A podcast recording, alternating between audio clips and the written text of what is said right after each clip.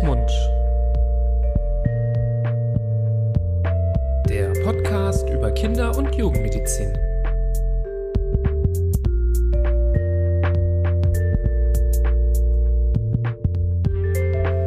Hallo und herzlich willkommen zu einer neuen Folge von Hand, Fuß, Mund, eurem Podcast zur Kinder- und Jugendmedizin. Wir begrüßen euch wieder zu einer neuen Folge aus der Expertenreihe, die wir jetzt hier schon seit einigen Monaten anbieten bei Hand, Fuß, Mund.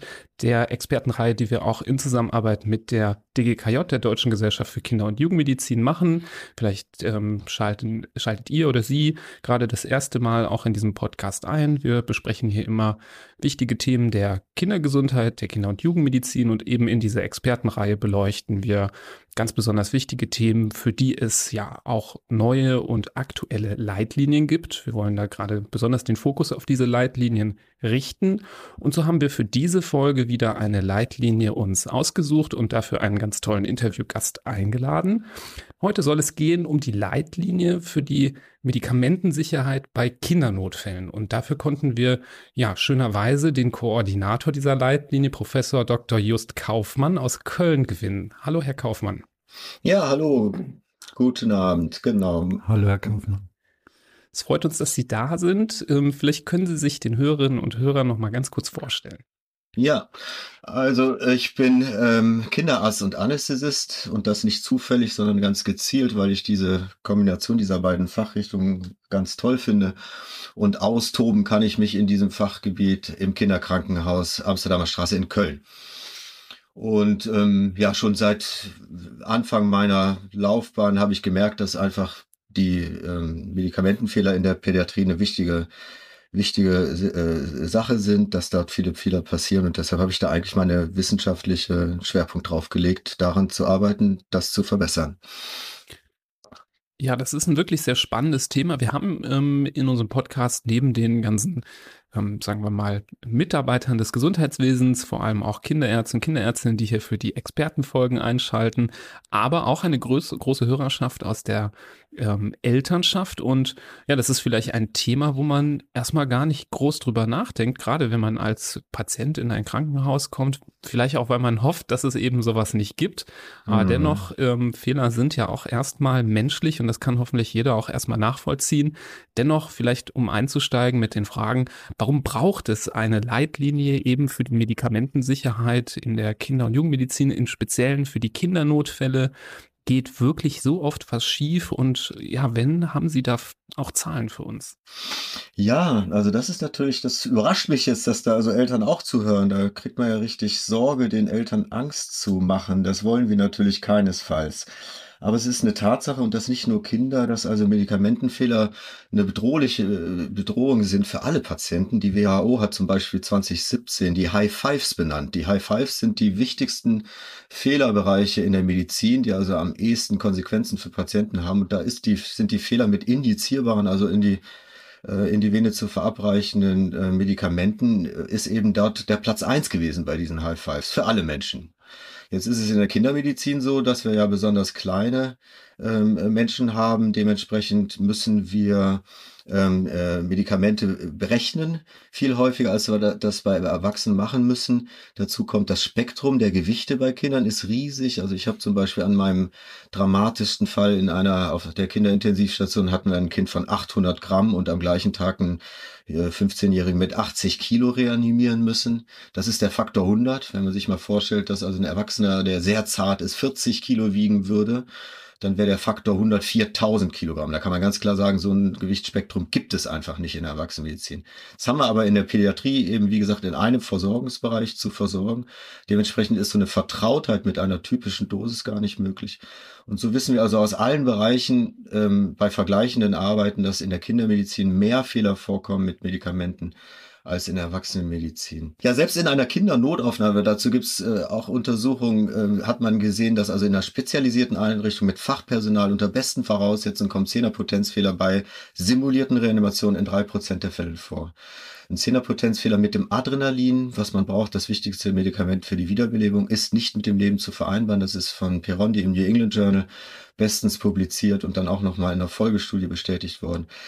Und wenn man dann guckt, was auf der Straße passiert, wo ja in der Regel keine Kinderfachärzte ähm, unterwegs sind, wo die Bedingungen sehr viel schlechter sind äh, als in einer spezialisierten Einrichtung wie einer Kindernotaufnahme, dann fällt, äh, dann wird es also wirklich erschreckend. Da gibt es eigentlich nur zwei Arbeiten international, die jemals die echten Zahlen untersucht haben, was schwerwiegende Fehler betrifft. Und beide Arbeiten waren gleich erschreckend. Der eine in den USA hat eine durchschnittliche Überdosierung vom Adrenalin bei 880 Prozent der empfohlenen Dosis gesehen. Da sind wir nah bei den 1000 Prozent, die der tödliche Fehler darstellt.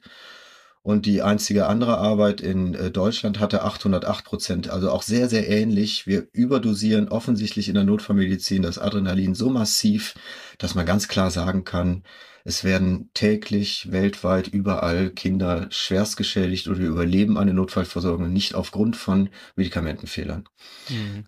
Das ist der Grund, warum wir dann die DGKJ darum gebeten haben, diese Leitlinie zu ermöglichen. Da steckt ja ein großer Aufwand dahinter, auch ein finanzieller Aufwand. Und dann konnten wir 15 Fachgesellschaften gewinnen, sich mit diesem Themenbereich zu befassen. Ja, das sind äh, beeindruckende, Schrägstrich, äh, erschreckende Zahlen, die Sie da liefern bezüglich des Adrenalins zum Beispiel. Und Sie haben es ganz, Anfang, ganz anfangs ja gesagt, man, wenn da Eltern zuhören, wir wollen natürlich nicht verunsichern und wir wollen keine Ängste machen. Das ist auch ein Punkt, den wir in unserem Podcast immer wieder dem wir immer wieder begegnen, weil wir ja immer wieder über schwierige oder schwerwiegende Differentialdiagnosen sprechen, wo wir auch nicht den Eltern immer wieder den Teufel an die Wand malen wollen. Aber ich glaube, bei diesem Thema heute ist es genauso, dass man einfach ähm, zeigen kann und zeigen soll, dass sich äh, die Medizin und dass wir uns mit diesem Thema auseinandersetzen und dass das Ziel dieser Auseinandersetzung und vor allem natürlich auch im speziellen Fall dieser Leitlinie ist, diese Fehler zu minimieren und genau dafür zu sorgen, dass diese Zahlen, die Sie genannt haben, immer, immer weniger werden und äh, das immer seltener vorkommt. Diese, Ganz genau. Die Fehlerquellen, die sind ja auch mannigfaltig. Wo kann denn Ihrer Meinung oder Ihrer Erfahrung nach äh, etwas schiefgehen bei solchen Vorgängen, die ja, wo ja mehrere Personen an mehreren Orten äh, beteiligt sind? Ja, dass ähm, die Fehlerquellen, dazu komme ich sofort. Ich möchte nur ganz kurz sagen, nach diesem Schrecken, den ich jetzt verbreitet habe, gibt es natürlich auch dann wirklich eine sehr, sehr gute Botschaft. Das hat in der Leitlinienarbeit ist das auch rausgekommen. Wir haben sehr viele einfache, kosten, kostengünstige Maßnahmen, die wir umsetzen können, die wir sehr praktikabel sind, mit denen wir große Effekte erreichen können. Zum Beispiel durch einen Blick auf eine Tabelle äh, lässt sich schon sehr viel erledigen. Und dieser Schreck ist auch nötig für die, für die erste wichtige Maßnahme und auch Ursache, nämlich Vigilanz. Wenn wir uns also alleine klar machen, dass dieses Thema wichtig ist, dass wir dort hoch konzentriert sein müssen, dass wir uns da Hilfe äh, holen können durch, durch Tabellen, durch andere Hilfsmittel, dann können wir die Fehler schon reduzieren. Und Sie hatten nach den Ursachen gefragt. Die, Vigilanz ist ein ganz wichtiger Punkt. Damit geht's los. Da ist zum Beispiel meine Lieblingsarbeit in der auf einer neonatologischen Intensivstation. Da hat ein Krankenhausapotheker äh, drei Monate lang alle Verordnungen ähm, kontrolliert, ohne dass die Verordneten wussten, dass das passiert. Danach hat er gesagt, ab heute werde ich drei Monate lang die Verordnung kontrollieren und alleine dadurch ist die Qualität der Verordnung besser geworden. Also das zeigt beeindruckend, alleine sich klar zu machen, hier ähm, gibt's gibt's eine Kontrolle und alleine die, die, die Bedeutung sich klar zu machen, zeigt, dass wir das von innen heraus verbessern können. Und dann ist so ein Komplex, so, so ein Verordnungsprozess natürlich was ganz Komplexes. Wir müssen also die Indikation prüfen. Äh, wir müssen wissen, ist das das richtige Medikament für diese Situation? Gibt es für diese Situation, für dieses Kind in der Altersgruppe möglicherweise auch eine Kontraindikation? Dann müssen wir die Dosis altersbezogen äh, kennen, äh, in, in, Bezug aufs Körpergewicht. Das Körpergewicht müssen wir kennen, das ist in Notfallsituationen auch nicht selbstverständlich, dass wir das haben. Dann den richtigen Verabreichungsweg. Und wenn wir das eben dann, eine Verdünnung möglicherweise, wenn sie gemacht werden muss, haben wir also noch einen weiteren Schritt äh, der, der Handlung und, und der, der Berechnung. Und da sieht man schon, ähm, dass das also ein ganz komplexer Vorgang ist. Und an allen diesen Stellen können letztendlich Fehler passieren.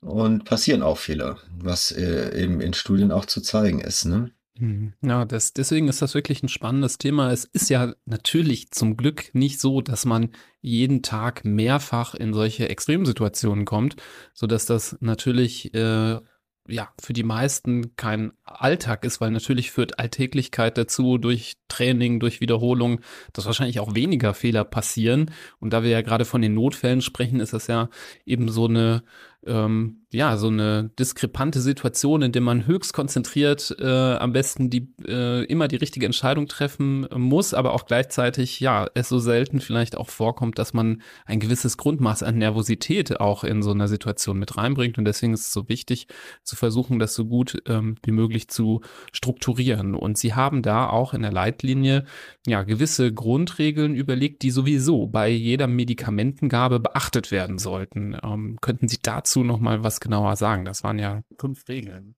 Ja, genau, das ist diese sogenannte 5R-Regeln. Also ist es der richtige Patient? Da steckt das drin, was ich schon gesagt habe, also Indikation, Kontraindikation. Ist es das richtige Medikament für die Situation?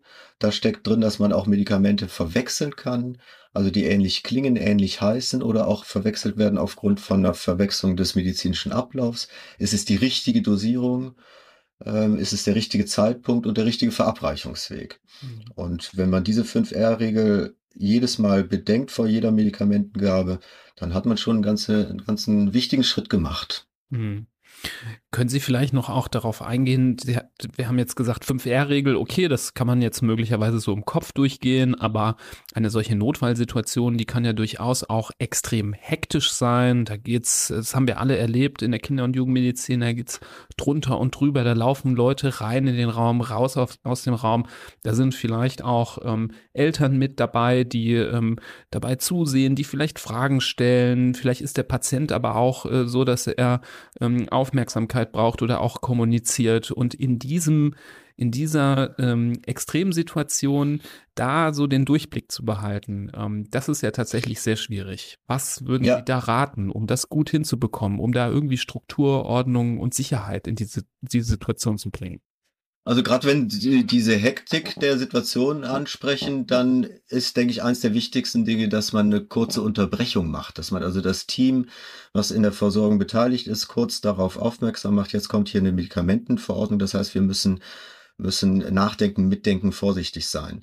Ähm, sowas ähnliches wie wir bei operativen Eingriffen machen, bevor es losgeht, bevor das Messer des Chirurgen ähm, äh, startet, wird ein Team-Timeout gemacht. Das heißt, wir besinnen uns nochmal kurz, was machen wir? Ist das der richtige Patient, die richtige Seite, die operiert wird und so weiter. Genauso müssen wir das vor Medikamenten auch, äh, Gaben auch machen.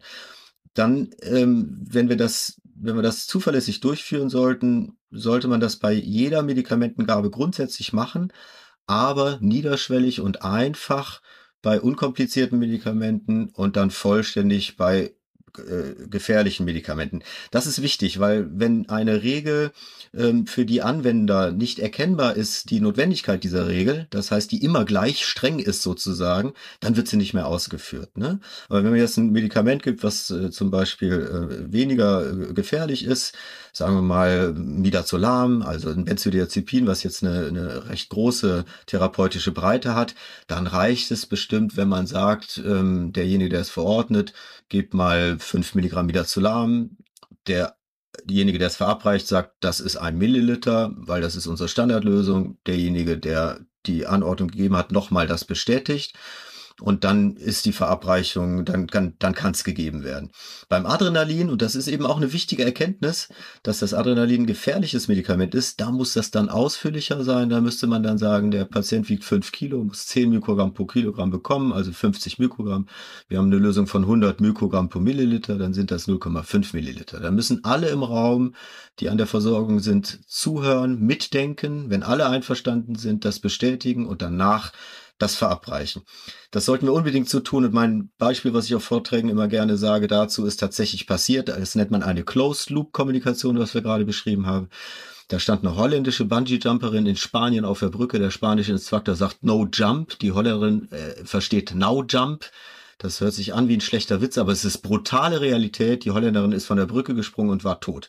Wenn die nochmal gefragt hätte, soll ich jetzt wirklich springen, dann hätte der Spanier bestimmt gesagt, nein, nein und die würde heute noch leben. Und so genau so banal ist es bei Kindern auch. Wir müssen diesen gefährlichen Akt der Adrenalinverabreichung müssen wir kurz unterbrechen, kurz und versichern, dass alles richtig ist, alle mitdenken, bestätigen und erst dann springen wir von der Brücke, erst dann gehen wir das Adrenalin. Das ist äh, auch äh, ähm, bei aller Sorge, Angst zu verbreiten. Trotzdem mir immer total wichtig, das so pragmatisch zu sagen, damit es wirklich einfach klar ist, das ist ein Augenblick, der höchste Aufmerksamkeit erfordert. Und dafür ist eben diese Kurzunterbrechung, dieses kurze Team-Timeout. Äh, Kollegen aus Süddeutschland haben das Stop, Check, Inject genannt oder umgekehrt. Aber wie auch immer man das nennt, ist das wirklich eine tolle Sache, kurz zu unterbrechen und alle im Raum müssen einverstanden sein.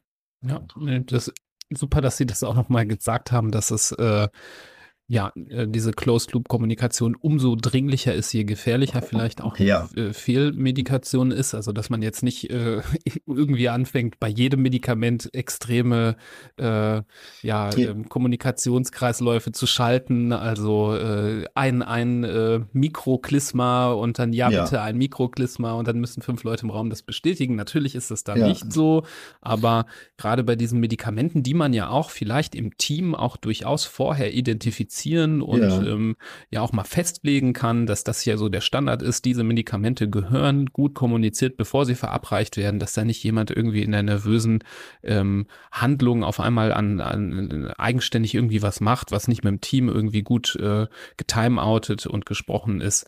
Das ist, glaube ich, äh, ein sehr, sehr goldener Hinweis. Mhm. Dazu nur ergänzend, wir müssen es auch bei nicht den ganz gefährlichen Sachen trotzdem so oft wie möglich machen. Das zeigt einfach der Alltag. Ne? Wenn man immer seine Schuhe an der Türe richtig abstellt, dann macht man es auch in dem Fall, wo es irgendwie eine Notwendigkeit hat, macht man es. Wenn man es nie macht, dann tut man es nicht. Und so ist es auch. Also wer nie eine Medikamentengabe unterbricht, nie die Medikamentengabe auch bei banalen Medikamenten ernst nimmt und das einmal kurz hochhebt in die Aufmerksamkeit aller Beteiligten, der wird es in einer stressigen Situation, in Notfallsituationen auch nicht machen. Wir machen bei uns im Kinderkrankenhaus einmal im Monat Reanimationstraining mit dem Team. Das heißt, auf der Intensivstation im OP mit dem Team, was dort eben arbeitet, machen wir das Training und fokussieren uns gar nicht so sehr auf die medizinischen Inhalte, sondern genau diese Kommunikation. Das kann man und sollte man unbedingt einüben. Mhm. Wenn man nur sich vernünftig benehmen sollte, wenn die, äh, die, die Mama einem auf die Finger schaut, mhm. dann ist die Wahrscheinlichkeit relativ gering, dass man das, ähm, dass man das dann im Alltag auch nicht umsetzt. Ne? Mm, nee, genau, stimmt. Also mhm. ich wollte das jetzt nicht irgendwie ähm, bei anderen Medikamenten banalisieren. Ähm, ja, trotzdem ist eine wichtige Aussage, dass man das unterschiedlich gewichtet. Ganz klar. Wenn die Regeln immer gleich streng sind, dann funktionieren sie auch nicht. Also ganz, ganz niedrig, ganz kurz und knapp. Ja ähm, bei unkomplizierten Medikamenten und dann eben ausführlich bei den gefährlichen. Ja, ja. Also was ich mhm. jetzt viel kenne natürlich ist äh, das Thema Sedierungsmedikation mhm. und da das ist ja häufig so, dass man das ähm, als Arzt oder Ärztin in der Klinik nicht selber aufzieht, ähm, mhm. sondern eine Pflegekraft das netterweise für jemanden übernimmt und ähm, da ist es wirklich gut, und das habe ich mir auch angewöhnt, dass man im Grunde das nochmal so durchgeht. Also du hast jetzt, wenn die Pflegekraft einem das übergibt, du hast jetzt hier ja. ähm, 50 Milligramm Ketanest äh, in äh, 10 Milliliter ähm, NaCl äh, gelöst. Ähm, ja, habe ich, genau, super. Also das entspricht unserem Standard, dann kann ich das jetzt so verwenden. Also, dass man das nochmal so durchgeht, ähm, das äh, kennen wir auch und ähm, ja, umso wichtiger bei ja, diesen extremen Medikamenten, also jetzt das Beispiel Sedierung ist auch natürlich gefährliche Medikation, da darf man auch nicht falsch dosieren, ähm, aber ja, Adrenalin, aber nicht vergleichbar, genau. Adrenalin ist ja äh, nochmal ein anderes Level und ist auch, wie Sie ja sagten, auch ähm, ja sehr gut mit Evidenz auch unterlegt, was da passiert. Ja, ähm, vielleicht zu dem Thema jetzt auch, ich erinnere mich da an einen Fall, der gar nicht so lange her ist, wo es auch um eine Sedierung ging, wo die Pflegekraft die Spritze angereicht hat und gesagt hat, ja, hier hast du ein Milligramm Midazolam auf fünf Milliliter. Und dann diese Vigilanz, die Sie angesprochen haben, die dann trotzdem im Team notwendig ist, die braucht es ja, damit gewisse Dinge, die vielleicht ja doch mal schieflaufen, auffallen. Weil die, der Arzt zum Beispiel, der die Spritze dann angenommen hat, dem kam das komisch vor, weil das gegen die, gegen die Routine äh, Aufziehvorgänge war. Normalerweise gibt es 5 Milligramm wieder zu lang mhm. auf 5 Milliliter und das sollten jetzt 1 Milligramm auf 5 Milliliter sein. Dann hätte er ja quasi drei Spritzen gebraucht für die Dosierung, die er normalerweise gegeben hätte. Und dann kam die Nachfrage, ja, ist das wirklich ein Milligramm pro fünf Milliliter? Ja, ja, ist es. Und dann nochmal nachgefragt und dann ist erst aufgefallen. Und wenn diese Vigilanz, von der Sie sprechen, nicht vorhanden ist, dann nimmt äh, derjenige oder diejenige das vielleicht so ein bisschen unkritisch an und denkt sich, okay, ja, dann sind es halt diesmal, ist halt diesmal anders aufgezogen. Mhm. Und das kann aber fatal natürlich oder fatale Folgen haben. Mhm. Und da knüpft sich jetzt meine Frage an. Sie sagen, Sie haben einmal im Monat äh, Trainings, äh, Notfalltraining, Reanimationstraining, um diese mhm. Situationen speziell zu schulen und eben die, die Bereitschaft, die Vigilanz für diese Situationen zu schärfen. Hat das, kann das auch einen gegenteiligen Effekt haben, dass, dass es, fragt man sich jetzt vielleicht, dass, dass man dadurch ja zu sehr in diese Routine verfällt und sich denkt, ja, das habe ich jetzt jeden Monat, mache ich das an der Puppe und jetzt ist der Patient da und jetzt brauche ich aber eh nicht mehr. Das wird eh funktionieren bei uns im Team, äh, dass man so ein bisschen nachlässig sogar dadurch wird? Also das glaube ich nicht. Also die zwei Effekte, Sie haben eben selber das Argument dafür gesagt mit der, mit der Routine. Ihnen ist aufgefallen, dass das Dormicum falsch aufgezogen war, weil es in der Routine anders ist. Ne? Wenn Sie die Routine nicht kennen würden, dann wäre es Ihnen nicht aufgefallen.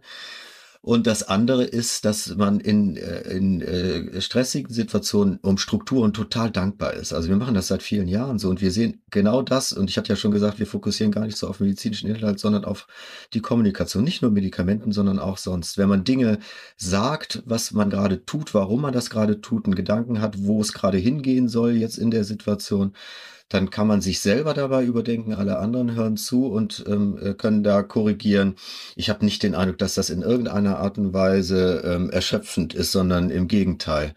Das führt dazu, dass das dann in der echten Notfallsituation auch gut führt. Jetzt ist es ja so, dass jetzt nicht jeder äh, äh, Mitarbeiter da jeden Monat teilnimmt. Ne? Vielleicht wäre es dann tatsächlich irgendwann nervig. Aber man hat ja auch mal äh, frei nach Diensturlaub oder sonst irgendwas, so dass das dann in der Regel zwei bis drei Mal pro Jahr die einzelnen Personen dabei sind. Ne?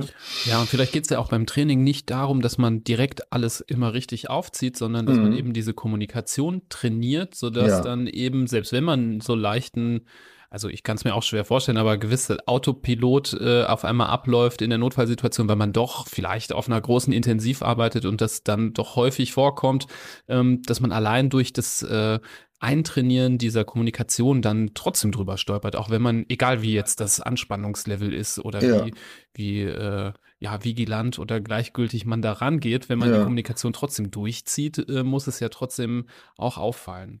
Ja, außerdem ist dann bei diesen Kommunikationsübungen sozusagen, muss auch ganz klar immer kommuniziert werden, es ist völlig egal, wer das da ist. Also ob das die Pflegekraft ist, ob das der Professor ist oder wer auch immer da ist, dass alle gleichberechtigt das überprüfen müssen und protestieren sollen. Das hört sich fiktiv, hört sich das äh, so an, als könnte man das einfach kommunizieren, ist aber nicht so. Das müssen die Leute wirklich spüren, dass es möglich ist. Mhm. Und das kann man eben im Reha-Training demonstrieren. Wenn man dann im Reha-Training merkt, hier gibt es wirklich eine horizontale Kommunikationsebene, dann ist das im Alltag auch glaubhaft. Da ist nämlich ein super schönes Beispiel wieder aus, aus einer Kindernotaufnahme. Da war ein Kind mit einer supraventrikulären Tachykardie in einer großen äh, amerikanischen Notaufnahme wieder eine spezialisierte Einrichtung. Der Leiter der Kinderkardiologie kommt rein in den Raum und sagt, gib mal Amiodaron Push. Das ist eine Medikamentenverwechslung. Das hätte Adenosin Push sein müssen. Das ist gegeben worden, das Kind hat einen Kreislaufzusammenbruch gehabt, ist reanimiert worden, zum Glück erfolgreich. Das, was es spannend macht an dieser Geschichte, die haben in diesem riesen Krankenhaus ein, ein Skills Lab, ein, ein Simulationslabor und haben diesen Fall fünfmal wiederholt fünfmal mit Personen, die nicht wussten, worum es geht, sondern die dachten, die befinden sich in einem einfachen Reanimationstraining, unterschiedliche Personen und fünfmal kam der gleiche Leiter der Kinderkardiologie in den Raum rein und hat gesagt, gib mal Amidoron Push.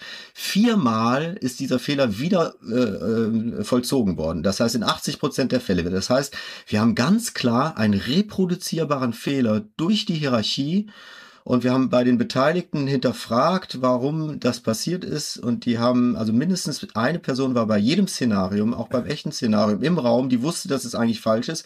Und die Person, die beim echten Szenarium dabei war, die hat gesagt, ja, ich habe so gedacht, das ist doch der Leiter der Kinderkardiologie, der weiß es doch bestimmt besser als ich, weil ich bin ja gar nicht so erfahren wie der. Und während der so überlegt hatte, war das Medikament schon drin. Mhm. So, und das zeigt einfach wunderbar, das ist die nächste Ebene der Kommunikation, dass man eben ganz klar sagt, jeder im Raum muss zufrieden sein. Und das funktioniert nicht, wenn man es einfach mal ansagt, das muss man tatsächlich üben. Und das sehen wir einfach, wenn man das übt, funktioniert es wirklich.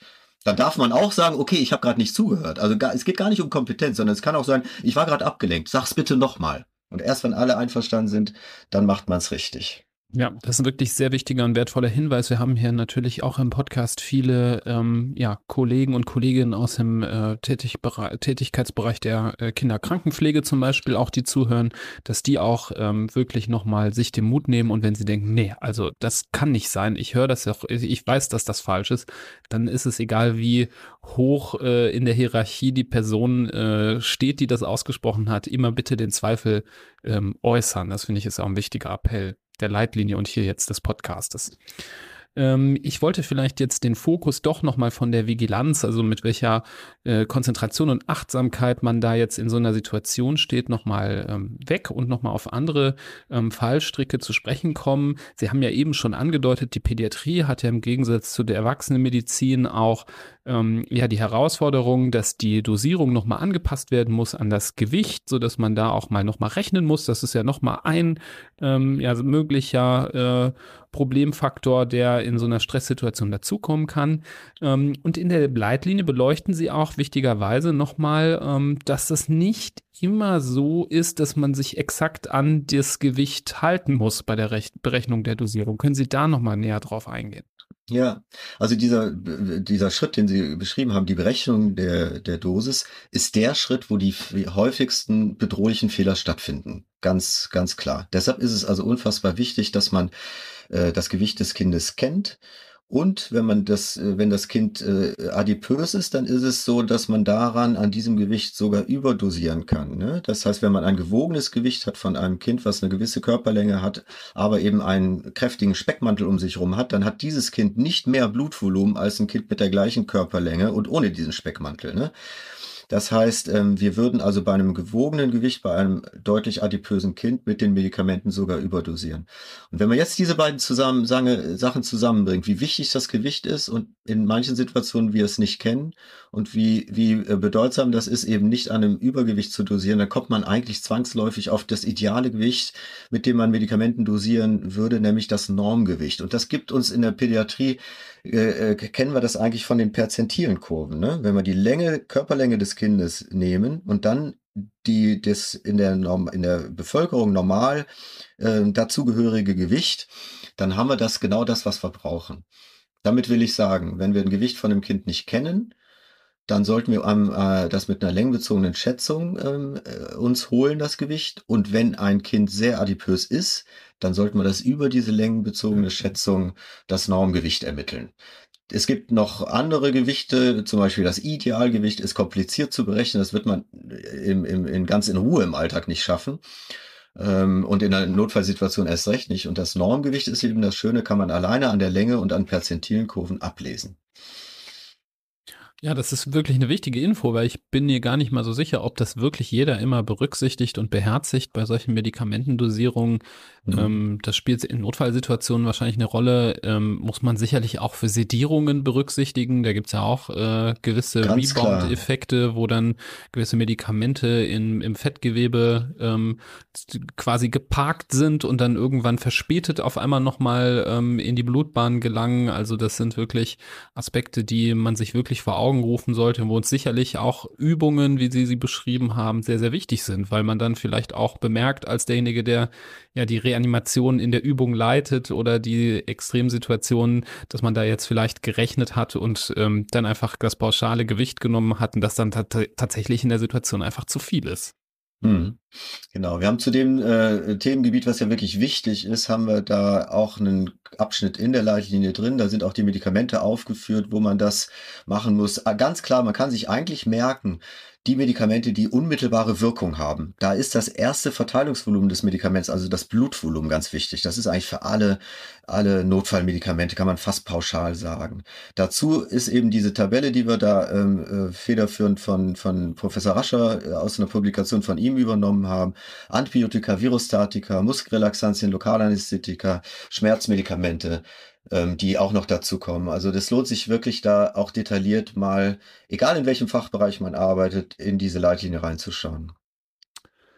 Ein weiterer wichtiger Punkt für uns in der Pädiatrie generell, nicht nur bei den Notfällen, sondern ja, fast, fast immer ist ja der Einsatz von Medikamenten, die für Kinder nicht zugelassen sind, aber vielleicht für Erwachsene in großen Zulassungsstudien da unproblematisch durchgegangen sind, aber es bis zu dem jeweiligen Zeitpunkt einfach noch keine Studien an Kindern dafür gegeben hat. Jetzt gibt es vielleicht trotzdem gerade bei Notfällen die Situation, dass man sagt, okay, nach bestem Wissen und Gewissen ist das, was dem Kind jetzt in dieser äh, Notfallsituation am meisten hilft, ein Medikament, das aber nicht zugelassen ist für dieses, für dieses Alter zum Beispiel. Wie geht man mit dieser Situation um? In, einerseits im Notfall, wo man ja nicht jetzt die Eltern beiseite holen kann und äh, sagen kann, setzen Sie sich hin, ich erkläre Ihnen jetzt, äh, was das bedeutet, sondern wo man handeln muss. Äh, was bedeutet das für den Mediziner und die Medizinerin? Ja, das äh, freue ich mich total, dass Sie darauf ansprechen. Und ich muss sagen, das ist auch eine der Dinge, diese Leitlinie war viel Arbeit, aber hat auch Spaß gemacht, unter anderem deshalb, weil wir die Gelegenheit hatten, diese Themen mal zu adressieren. Das ist, ein, ist ja ein Riesending. Da denkt man auch gar nicht mehr, mehr zuerst dran jetzt bei so einer Leitlinie. Aber das war uns eine ganz wichtige, ganz wichtige Aussage, die wir dort reingepackt haben. Nämlich, wir sehen in einer Arbeit 2012, da wurden in den USA Pädiater gefragt, welche Medikamente wirklich wichtig sind in der Kindermedizin. Und diese Liste der Medikamente wurde durchgeguckt. Da sieht man also 46 Prozent dieser Medikamente sind nur zugelassen. Egal für welches Alter. Also selbst ein Medikament, was nur für 17-Jährige zugelassen wäre, wäre dort als eine, irgendeine pädiatrische Zulassung gezählt worden. Also die Mehrzahl der Medikamente generell ist nicht zugelassen. Noch schlimmer wird es in der Neonatologie. Da kommt man auf eine Dimension von 20 Prozent der Medikamente, die überhaupt zugelassen sind. Und das hat mit medizinischem Inhalt überhaupt gar nichts zu tun. So gibt es zum Beispiel eine der besten Evidenzen, die ich überhaupt kenne in der gesamten Frühchenmedizin, eine Cochrane-Analyse mit 1500 Kindern unter 1500 Gramm, wo der, die äh, Wirkung von Ibuprofen zum Duktusverschluss und auch die Nebenwirkungen ganz engmaschig gemonitort wurden, wo man also sieht, Ibuprofen ist ein Medikament, was selbst diesen empfindlichen kleinen Menschen nicht schadet. Völlig unverständlich, dass es trotzdem nicht zur Schmerztherapie für die gleiche Patientengruppe oder für noch ältere Kinder zugelassen ist. Anderes Beispiel, das Fentanyl ist ein Medikament, wo gemessene pharmakokinetische Daten vorliegen. Das heißt, wir bei Frühgeborenen. Das heißt, wir haben bei Frühgeborenen Blutspiegel bestimmt, daraus die Pharmakokinetik bestimmt. Also beste Datenlage, um diese Medikamente zuzulassen. Trotzdem ist es nicht passiert. Es gibt verschiedene politische Initiativen, unter anderem die sogenannten Puma-Zulassungen in Europa. Da hat man eigentlich gedacht, da könnte man erwarten, dass was passiert. Nämlich, man hat den Firmen angeboten, die können ihren Patentschutz um zehn Jahre verlängern, wenn die ein Medikament, was im äh, Erwachsenenbereich zugelassen ist, aber in der Pädiatrie, Pädiatrie nicht, wenn die dieses Medikament für Kinder zulassen. Es ist fast nichts passiert. Seit bis 2017 zwei Puma-Zulassungen. Also wir werden, können nicht erwarten, dass irgendwas ähm, äh, da passiert. Und deshalb haben wir erstmalig im deutschsprachigen Raum die Gelegenheit genutzt, mit 15 Fachgesellschaften formal ähm, äh, von der AWMS F, äh, moderiert und von allen Präsidien dann letztendlich abgesegnet folgende Aussagen reinzutun. Ein Off-Label-Use ist nicht unsachgemäß, ist nicht illegal und nicht kontraindiziert, sondern kann die bestmögliche Therapie darstellen. Das lag uns am Herzen, weil man immer so den Eindruck hat, wir tun was Schlimmes. Und im Gegenteil, der stärkste Satz, den wir dann noch geschrieben haben, ein grundsätzlicher Verzicht auf ein Off-Label-Use gefährdet Kinder und macht eine sachgemäße Behandlung unmöglich. Das ist der Kernpunkt. Hinter diesem Satz dürfen wir uns jetzt nicht verstecken. Wir müssen Kenntnisse haben zu der pädiatrischen Pharmakotherapie, ganz klar. Aber wenn wir die haben und die Evidenz davor liegt, dann ist es völlig egal, ob das Medikament zugelassen ist oder nicht. Wir müssen das verwenden, weil es die bestmögliche Therapie darstellt. Wir sollten das zu dem ersten Zeitpunkt, der möglich ist, dann mit den Eltern äh, besprechen. Das heißt, bei einer Notfallsituation dann in Ruhe, wenn alles stabil ist, sollten wir die Eltern ansprechen, sollten sagen, wir haben hier Folgendes gemacht und dann verstehen die das. Was mich am Anfang, als wir angefangen haben, im Kinderkrankenhaus routinemäßig über den Off-Label-Use äh, aufzuklären, habe ich gedacht, das wird ganz schwierig. Das wird es überhaupt nicht. Wenn man den sagt, hört mal, so und so ist die Situation, die besten Medikamente sind leider nicht zugelassen. Das verstehen Eltern sehr gut. Hm. Ja, das ist auch nochmal schön, dass wir das hier aufgreifen. Ich, mir sind die, diese Formulierungen ganz eindeutig auch, ich habe mich gefreut, dass Sie genau die jetzt genannt haben, ganz eindeutig beim Lesen der Leitlinie auch aufgefallen, dass ich äh, ja gedacht habe, toll, dass das hier so konsequent steht, weil wir häufig im klinischen Alltag diesem Problem gegenüberstehen, dass wir denken, es gibt dieses Medikament, es gibt Evidenz und trotzdem ähm, steht in der äh, Fachinformation, dass es nicht für dieses Alter geeignet ist und da ärgert man sich, dass man denkt, man, man kriegt direkt so ein schlechtes Gefühl dabei mhm. ähm, und gerade in so Notfallsituationen ähm, sollte dieses Gefühl gar nicht äh, im Wege stehen, finde ich, so dass man ähm, ja, auf Basis dieser Leitlinie und tollerweise auch mit den Tabellen, die sie integriert haben, mit den Medikamentendosierungen, die ich auch sehr hilfreich finde und mir gleich auch direkt abgespeichert habe, ähm, ähm, dass man da auch mehr Sicherheit bekommt. Ja, im Moment gibt es eine tolle Referenzquelle dafür. Das ist das www.kinderformularium.de. Das ist seit bestimmt einem Jahr völlig barrierefrei. Also früher musste man sich da als Arzt oder, oder äh, äh, medizinisches Personal registrieren. Heute kann man einfach auf die Seite draufgehen und da findet man ganz toll ähm, alle Medikamente, die dort aufgeführt sind, sind wirklich sehr gründlich dargestellt nach Zulassungsstatus, nach äh, Dosierungen, äh, altersgruppenspezifisch, nach den Quellen dessen, also die Originalreferenzen kann man dort finden. Das ist wirklich ganz toll. Im Moment ist noch nicht klar, wie weit die Finanzierung in den nächsten Jahr ähm, fortgesetzt wird davon. Aber solange das existiert, sollte man das unbedingt nutzen. Und da hat man nämlich die Möglichkeit für die Menschen, die eben auch fachfremd sind und sich vielleicht mit pädiatrischen Medikamenten nicht so gut auskennen. Das ist ein toller Tipp, wo man schnell Informationen bekommen kann dazu.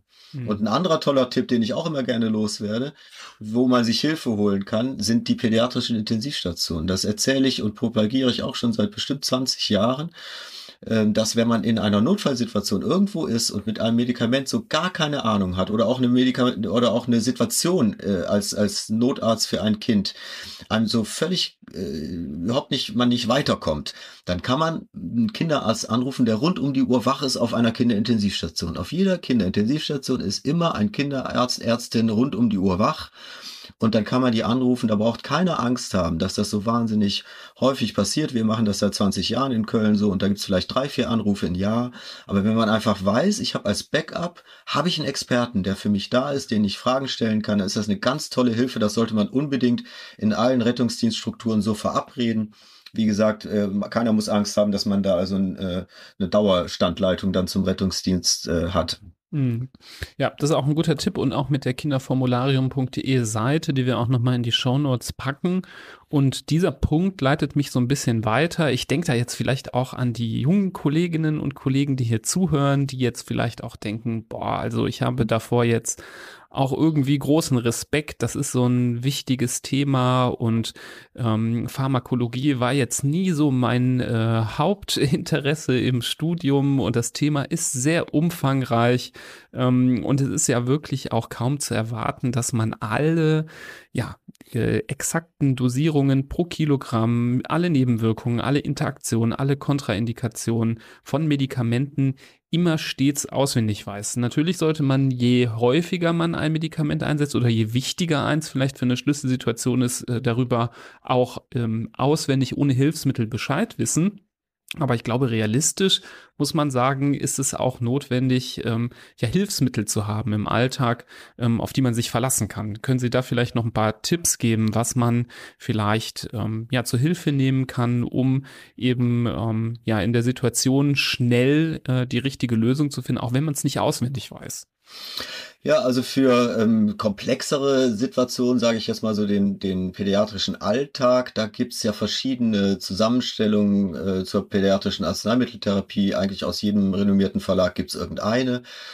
Ähm, die sind oft in so einem Kitteltaschenbuchformat, so dass man da also erst schon mal so sein, sein pharmakologisches Hirn sich in die Kitteltasche reinstecken kann. Mit der Zeit äh, hat man dann Erfahrung mit dem ein oder anderen Medikament, kann sich dann auch eigene Notizen dazu machen und dann entsteht über die Zeit ein ganz wertvolles Büchlein und irgendwann hat man die Sachen, die man regelmäßig verwendet, auch im Kopf.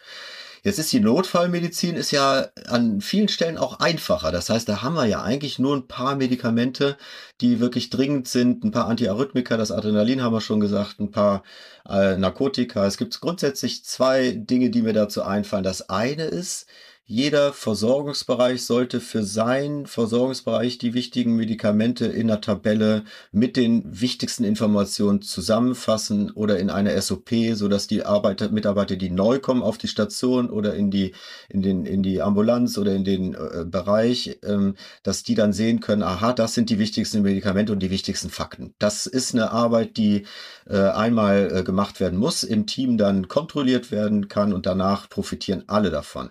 Und das andere ist natürlich, es gibt für die, für die banale, oder was heißt banale, für die klare Situation einer Reanimation, da sollte man sich Hilfsmittel holen wie Tabellen oder eben äh, Lineale. Zum Beispiel das Notfalllineal legt man einfach am Fußende an bei gestreckten Beinen und dann kann man am Kopfende die Medikamente ablesen, ohne dass man irgendwelche Rechenschritte machen muss, direkt die Milliliter und Milligramm ähm, von dem Medikament abzulesen. Und damit hat man eben durch die durch das Überspringen dieser einzelnen Berechnungsschritte hat man die allerhöchste Sicherheit. So würde ich das eben je nach dem Versorgungsbereich am besten beschreiben, wo man die Informationen herbekommt. Ne? Ja, ich kenne das auch noch vielleicht noch ergänzend aus so kritischen oder Situationen, die vielleicht potenziell kritisch sein könnten, vielleicht jetzt bei uns äh, explizit aus der Klinik aus dem äh, Knochenmarkstransplantationsbereich, dass ähm, äh, durchaus zum Beispiel mit Aufnahme des Patienten schon anhand des Körpergewichts ähm, und der Größe ähm, eine Tabelle erstellt wird der wichtigsten Medikamente, ähm, Dosierungen für Notfall, wo schon Milligramm, Milliliter ähm, schon parat steht, so dass man das dann am Patient in der Nähe greifbar hat, dass man ähm, sofort darauf äh, zurückblicken kann, wenn man das schon vorbereiten kann. Finde ich absolut super. Und da ist auch die Pädiatrie in meiner Wahrnehmung den anderen Fachrichtungen echt voraus, weil in der Pädiatrie ist es nahezu Standard. In solchen komplexen Versorgungsbereichen wie Intensivstation, Nephrologie, Onkologie, da machen die das eigentlich alle. Das Einzige, was ich dazu bemerken, und das ist uneingeschränkt super, also ich will es nicht kritisieren, aber ich möchte bemerken, dass man dann ähm, sich nicht immer nur auf diese Tabellen verlassen kann, weil ich kriege dann oft mit, dass die sagen, ja, gib mal das aus der Notfalltabelle. Ähm, da, äh, äh, das verhindert dann das Sammeln von eigenen Erfahrungen mit diesen Medikamenten. Ne? Das heißt, man sollte trotzdem immer wieder gucken, wie viel Milligramm ist das denn pro Kilogramm? Und was kommt dabei raus, damit man dann eben auch mehr äh, ähm, Erfahrung generiert als die Tatsache, ich gebe das, was immer auf dem Zettel steht. Ne? Mhm. Und bei solchen Systemen ist natürlich auch eine ganz, ganz wichtige Sache, dass man jeder, jeder, der den Zettel benutzt, guckt, dass das richtige Gewicht drin steht. Ne? Mhm. Wenn dann in der, in der Tabelle, der Excel-Tabelle oder was auch immer dafür benutzt wurde, die falsche Zahl da oben drin steht, dann hat man einen systematischen Fehler erzeugt. Also ja. einmal draufschauen. Oder das Frühgeborene, das drei oder vier Monate auf der Kinderintensiv verbringt und ja. wo sich das Gewicht ja auch mit der Zeit deutlich verändert. Da muss natürlich ja. so eine Tabelle wahrscheinlich mindestens einmal pro Woche geupdatet werden, weil sonst äh, mit der Zeit natürlich die Dosis ähm, auch nicht mehr stimmt. Und natürlich, wenn wir jetzt hier von menschlichen Fehlern sprechen, kann ja auch mal die Tabelle nicht genau da hängen, wo sie hängen soll oder dann mhm. ist sie nicht am richtigen Ort. Am ähm, falschen Bett, beim falschen Patient. Ja, ja zum Beispiel. Also gibt es wieder viele Sachen, die man sich vorstellen kann. Deswegen ähm, ist, glaube ich, immer äh, die Notwendigkeit ähm, zu wissen, wenn Plan A scheitert, muss ich noch Plan B, C und D haben, gerade für solche Situationen. Und das kann eben vielleicht dann doch nochmal ähm, ja, die äh, vielleicht auch mal eine App sein, eine Webseite. Sie haben ja gerade die eine ähm, Webseite Kinderformularium genannt. Also es gibt viele Sachen, ähm, die man, äh, und da gibt es wahrscheinlich auch klinikintern auch gewisse Standards, und Sie haben die SOPs genannt, die auch sehr, sehr wichtig sind. Ähm, aber es sollte immer solche ja, äh, Netze geben, in die man quasi fallen kann, wenn irgendwo ein Problem auftritt. Ganz genau. Letztendlich alles. Wir können das als kognitive Hilfsmittel bezeichnen. Alles, was unsere kognitiven Leistungen reduziert, reduziert auch die Fehler. Ne?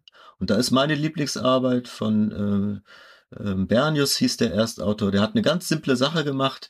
Der hat äh, studierte Notfallmediziner in den USA in einen Raum gesetzt die hatten kein Zeitlimit, die hatten kein schreiendes Kind oder eine schreiende Mutter drumherum, sondern einfach nur ein Blatt Papier am Tisch und auf dem Blatt Papier stand drauf, das Kind wiegt 15 Kilo, 10 Mikrogramm pro Kilogramm Adrenalin, 100 äh, Mikrogramm pro Milliliter hat die Lösung, wie viel Milliliter geben sie? Also eine Aufgabe, die eigentlich echt lösbar ist. 6% haben es falsch gemacht. Das heißt, ohne den zeitlichen Stress, den ganzen Druck, wären 6 von 100 Kindern gestorben. Die haben also 10er Potenzfehler gemacht, 6%. Und mit der Tabelle waren es 0,7 Prozent. Das heißt, neun von zehn Fehlern vermieden dadurch, dass man einmal einen kurzen Blick auf eine Tabelle gemacht hat. Und ähm, das zeigt eben diese kognitiven Dinge, und das ist noch nicht mal eine Notfallsituation ja gewesen mit dem ganzen Stress, das zeigt eben, wie diese äh, Hilfsmittel, die die kognitiven äh, äh Herausforderungen uns wegnehmen, wie die erleichtern können. Ne? Ich würde noch gern zwei Hilfsmittel in den Raum werfen, die ich sehr, sehr nützlich und wertvoll finde. Das eine, das auch die Vigilanz irgendwie der Beteiligten, glaube ich, verändert und schärft, äh, ist ein Critical Incident Monitoring. Das heißt, ein äh, meist ja, anonymes äh, System, wo man kritische Vorfälle oder beinahe Katastrophen sozusagen melden kann. Ich glaube, am meisten lernt man aus den eigenen Fehlern, aber aus den Fehlern anderer kann man auch ganz schön viel lernen und sich ganz schön viel bewusst machen darüber, wie, ja, wie knapp es manchmal ist und wie wertvoll ein zusätzlicher Blick oder ein zusätzlicher Gedanke oder ein zusätzliches Paar Augen sein kann. Das ist das Erste. Und das Zweite, äh, ich kenne das aus meiner Ausbildung, gab es das immer wieder zeitweise, nicht konsistent, aber immer wieder mal, dass äh, Pharmakologen und Pharmakologinnen mit zum Beispiel mit der Visite einmal die Woche mitgegangen sind und ihren äh, wertvollen Senf dazugegeben haben, was die Medikamente anging, dass da die Kliniker vielleicht so ein bisschen äh, vorschnell oder locker äh, verordnet haben und die mal das Ganze hinterfragt haben und gesagt haben, ja, Moment, habt ihr mal auf die Interaktionen zwischen diesen Medikamenten geguckt? Äh, schaut euch die Dosierung nochmal an. Ist das wirklich, äh, müssen wir das nicht spiegeladaptieren oder ähnliches? Ich glaube, da ist so eine Profi-Meinung auch nochmal ein ganz, ganz wertvoller Beitrag, den es aber also ich habe es gerade gesagt, in, in unserer Klinik gab es das mal, dann gibt es es wieder nicht. Ich glaube, es ist in Deutschland eher relativ inkonsistent, wohingegen in anderen Ländern das so ein bisschen mm, normaler und an, an der Tagesordnung ist, oder? Ja, soweit ich das ähm, äh, lese und höre, scheint das wirklich äh, mehr äh, kultiviert zu sein in anderen Ländern. Und es ist natürlich unfassbar wertvoll. Ich meine, das ist ja so, jeder hat sein Fachgebiet und unser Fachgebiet Pädiatrie, damit können wir ganz viele äh, andere ähm, medizinische Berufe total beeindrucken, was wir alles drauf haben. Und der Pharmakologe hat eben auch seine Existenzberechtigung. Der weiß natürlich dann einfach auch Dinge, die wir nicht wissen. Das ist völlig klar. Und gerade so was die Interaktion äh, betrifft, die Sie erwähnt haben, da, da habe ich es auch erlebt, wie wertvoll das sein kann. Und wir hatten so ähnlich, hatten wir auf einer Intensivstation eine Hygienevisite einmal äh, die Woche. Das war immer so ein bisschen auch ein Stressfaktor, weil man wusste, ähm, da kommt jetzt wieder jemand ganz Strenges, der irgendwie alles hinterfragt, was wir so machen. Aber wenn man das dann so ein paar Monate mitgemacht hat, hat man auch verdammt viel gelernt. Also das möchte ich unbedingt unterstreichen, wie wertvoll das sein kann. Und zur CIRS, da finde ich eigentlich ganz, also Berichts, Berichts, Fehlerberichtskultur, da finde ich eigentlich ganz überraschend, es gibt keine einzige Arbeit, die bisher isoliert den Effekt von CIRS gezeigt hat, dass der was bringt, aber in vielen äh, Maßnahmenpaketen, die eine Evidenz gezeigt haben, war es enthalten und ich glaube, es bezweifelt am Ende keiner. Aber was so eine ganz wichtige Sache ist, die schnell gesagt ist, aber gar nicht so einfach gelebt werden kann, je nach den Strukturen der Persönlichkeiten, die da zusammenarbeiten, es darf wirklich nicht so sein, dass derjenige, der berichtet, Repressalien Materialien hat, sonst wird er dann zukünftig das nicht mehr berichten und so, das ist dann auch kein, kein gutes Vorbild eben für Folgende. Also das heißt, wir müssen uns wirklich bemühen, als gesamte Abteilung, wenn jemand einen Fehler berichtet, zu sagen, vielen Dank, dass du diesen Fehler gemacht hast. Das war gut von dir, das war toll von dir, weil das gibt uns die Gelegenheit, von dir zu lernen und dementsprechend, dass wir alle anderen diesen Fehler nicht mehr machen dürfen. Diese Einstellung muss wirklich da sein und muss spürbar sein. Ansonsten kommt es dazu, dass Fehler äh, gerne vorenthalten werden und dazu gibt's, fand ich ganz beeindruckend, hatten mal auf der Jahrestagung der der pädiatrischen Anästhesisten aus Great Britain und Ireland, die hatten äh, geguckt und haben gesehen, also äh, eine Umfrage gemacht und da haben 36 Prozent der Teilnehmer gesagt, sie würden ein Ereignis nur berichten, wenn es tatsächlich zu einem Patientenschaden gekommen ist. Und da habe ich ein ganz tolles Beispiel aus dem echten klinischen Alltag. Da saß ich mit jemand zusammen, wir hatten uns nichts zu erzählen, so nach dem Motto, alles war gesagt, was man so sonst erzählt. Und dann sagt er zu mir, habe ich dir übrigens erzählt, dass letzte Woche fast ein Monitor von der Wand gefallen ist im Aufwachraum? Und da habe ich gesagt, nee, das hast du mir jetzt nicht erzählt. Das Problem war so, dass das also wirklich ein schwerer Monitor, der über den Köpfen der Kinder sonst schwebt, mit so einem Hebelmechanismus an der Wand verankert war. Ich bin mit dem Hausmeister da hingegangen, der hat gesagt, das ist doch gar kein Problem. Wir nehmen den Hebel weg, ersetzen den durch eine Schraube, dann kann das nicht mehr passieren. Wunderschönes Beispiel, wie man durch einen Schaden, der, der, der ähm, nur potenziell ähm, äh, Patienten hätte gefährden können, auch der wichtig ist, den zu berichten und wie eben diese Kultur des Berichtens entscheidend ist. Ja, schönes Beispiel. Ich laufe eh schon kaum durch Baustellen, ohne die ganze Zeit über meinen Kopf zu gucken, weil ich denke, was passiert denn, wenn hier mal was runterfällt? Jetzt, äh, wenn ich doch mal in die Lage käme, in so eine, auf einer Untersuchungsliege zu liegen, werde ich auf jeden Fall mal analysieren, was so über meinem Kopf hängt, nachdem genau. Sie das erzählt haben. Ähm, jetzt so zum Abschluss, denke ich, dieser Episode, denn wir haben, glaube ich, ganz gut ähm, das Thema jetzt umschifft und auch ähm, ja wichtige Aspekte der Leitlinie, die Sie koordiniert haben, äh, die wir natürlich auch hier in den Shownotes nochmal verlinken für alle Interessierten, ähm, da reinzuschauen und auch wirklich mit dem mit Nachdruck der Empfehlung da reinzuschauen. Habe ich doch nochmal eine Frage. Jetzt haben wir natürlich viele Kollegen und Kolleginnen zuhören. Ähm, was ist denn, wenn die Aspekte, die hier in der Leitlinie äh, besprochen werden, in der eigenen Klinik, eigenen Praxis, im eigenen Alltag so gar nicht eingehalten werden. Wenn dann doch immer der ähm, mit der höchsten äh, Rangordnung reinläuft und besteht darauf, dass das so gemacht wird und Widerworte gar nicht toleriert zum Beispiel. Oder wenn, ja, man vielleicht belächelt wird, weil man sagt, ich wünsche mir, dass wir vielleicht einmal äh, im Monat oder alle zwei Monate hier eine Extremsituation und die Kommunikation damit auch testen und das vielleicht nicht, ähm, ja, wohlwollend angenommen wird. Was kann man da machen? Was, was würden Sie da raten? Also bei der ersten Frage, wie man seinen Ranghöchsten los wird, da bin ich echt überfordert, muss ich sagen. Aber da haben wir ja ein grundsätzlich, natürlich nicht ganz. Ja, aber am, am, Ende ist es so. Also entweder der, der ändert seine Einstellung oder man sollte ihn am besten loswerden. Aber da gibt es ja wunderschöne Beispiele, wo also ähm, Chefärzte, Ordinarien äh, teilweise mit Hemiparesen weiter operieren und sowas. Gibt's ja alles in der Presse. Ne? Ähm, also das ist ein echtes Problem, das weiß ich nicht. Ich, ich glaube, dass wenn man, wenn man mit dem gesamten Team, also auch mit dem Rangehöchsten diese Dinge thematisiert, dann sollten die, wenn sie irgendwie so ein bisschen äh, zuhören können und mitdenken können, dann sollten die selber auf die Idee kommen, wie wichtig das ist für ihre eigene Abteilung. Für, weil am Ende stehen sie ja, die Ranghöchsten stehen ja am Ende auch in der Verantwortung, müssen begründen, wenn etwas falsch gelaufen ist. Und ansonsten ist es ja grundsätzlich so, kein Mensch hält gerne an einer roten Ampel an. Ne? Das, ist, das ist ja grundsätzlich so. Da gibt es zwei Dinge, wenn man in Köln guckt, die Fahrradfahrer, die halten nie an der roten Ampel an, weil sie ja nicht bestraft werden. Die Autofahrer, die halten an der roten Ampel an, weil sie damit rechnen müssen, dass es Konsequenzen hat. So brutal das ist, aber vielleicht ist es dann doch so, dass man dann, wenn jemand sich wirklich renitent, was Sicherheitsstrukturen betrifft, dann muss man vielleicht doch auch einen formalen Weg mal gehen. In der Regel ist das aber meiner Erfahrung nach überhaupt nicht nötig. Wir haben, als wir angefangen haben in der Kinder, äh, im Kinderkrankenhaus, da äh, diese, diese, dieses kurze Unterbrechung zu machen vor jeder Medikamentengabe. Da gab es am Anfang wirklich äh, Augendreher und zum Teil auch lauten Protest, so nach dem Motto, was soll das denn, haben wir nie gemacht, müssen wir nicht, ist doch alles gut immer. Dann haben zwei Teams das sozusagen angefangen. Also ein Arzt- und Pflegekraft-Team hat das angefangen. Die haben gemerkt, das tut denen nicht weh. Die anderen haben es beobachtet, sind immer wieder mal zufällig da vorbeigekommen, haben gesagt, das tut ja gar nicht weh.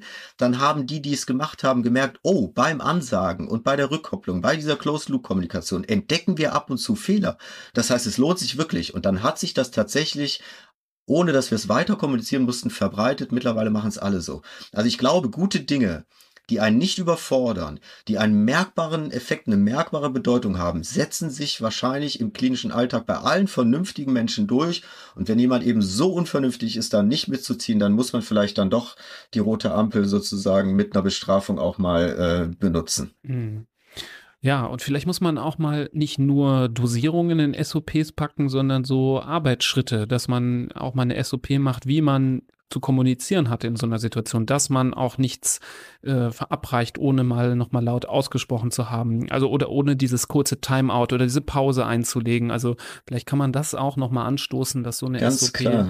Ähm, ja, das ist ja nämlich manchmal nicht immer ganz selbstverständlich, äh, sonst sind SOPs immer sehr pragmatisch und sehr direkt und man muss äh, darin festhalten, wie Medikament, äh, in welcher Dosis es verabreicht wird, aber vielleicht nicht die Art, wie man es verabreicht und das muss man vielleicht dann noch integrieren. Ja, sollte man unbedingt machen, ist eine der Dinge, die man als Vorarbeit leisten kann. Und einen ganz großen Block, den möchte ich jetzt nur ganz kurz anreißen, aber der steht in der Leitlinie auch, auch sehr schön dargestellt.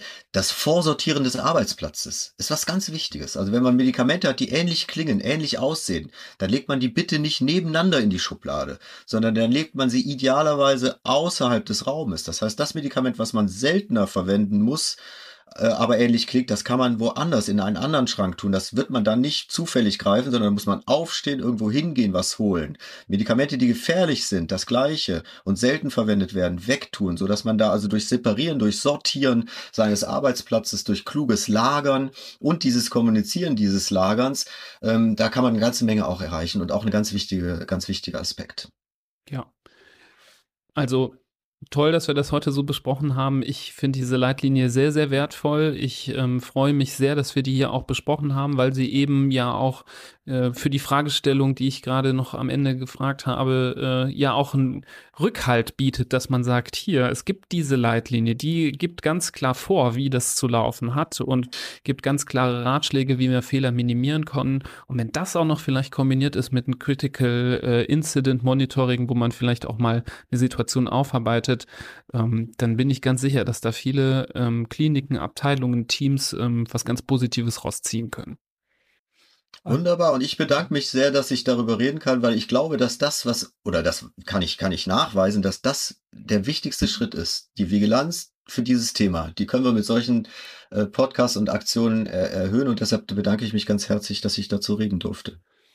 Ja, ich, also ich fand es eine ganz außergewöhnlich interessante, auch spannende Folge. Ich glaube, Ihre Anfangssorge, dass vielleicht zuhörende Eltern da jetzt äh, Angst haben könnten oder verunsichert sein könnten. Ich glaube, ganz genau das Gegenteil ähm, ist der Fall oder ich glaube, wir haben genau das Gegenteil erreicht, nämlich, dass man schon Vertrauen schöpfen kann, wenn man sieht und hört, mit welchen Dingen sich die Medizinerinnen und Mediziner auch beschäftigen, um genau das Patientenwohl noch mehr zu schützen und um die Abläufe zu optimieren und um alles noch sicherer zu machen und dass man auch nicht davor zu, zurückschreckt, auch mal den obersten äh, beim, bei der roten Ampel anzuzeigen, ähm, sondern dass man hier wirklich äh, ja, der Sache auf den Grund geht und wirklich durchdacht handelt. Ich fand es eine wirklich außergewöhnliche Folge. Vielen Dank für Ihre Ausführungen und Ihre Einblicke.